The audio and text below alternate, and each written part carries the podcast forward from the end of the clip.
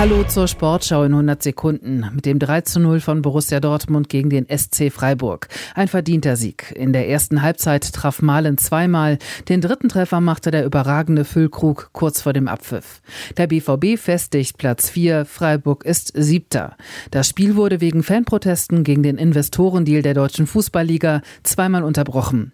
Der 21. Spieltag geht mit folgenden Partien weiter. Frankfurt gegen Bochum, Mönchengladbach gegen Darmstadt, gegen Heidenheim, Augsburg gegen Leipzig und Berlin gegen Wolfsburg. Am Abend dann das Topspiel Leverkusen gegen die Bayern.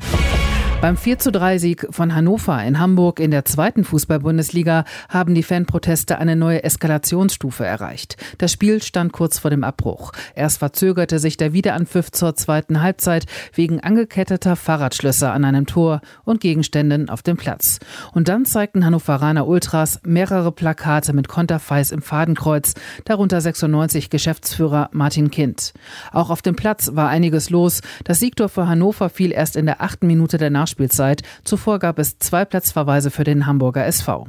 Im anderen Spiel des Freitagabends trennten sich Wien Wiesbaden und Nürnberg 1 zu 1. Und vom Rasen geht's zum Schluss noch in den Schnee. Das deutsche Biathlon-Team hat bei den Weltmeisterschaften in Novo Mesto auch im zweiten Rennen die erhoffte Medaille verpasst. Franziska Preuß wurde im Sprint über 7,5 Kilometer Sechste. Zum Podium fehlten ihr knapp 15 Sekunden. WM Gold ging an Julien Simon aus Frankreich. Und das war die Sportschau in 100 Sekunden.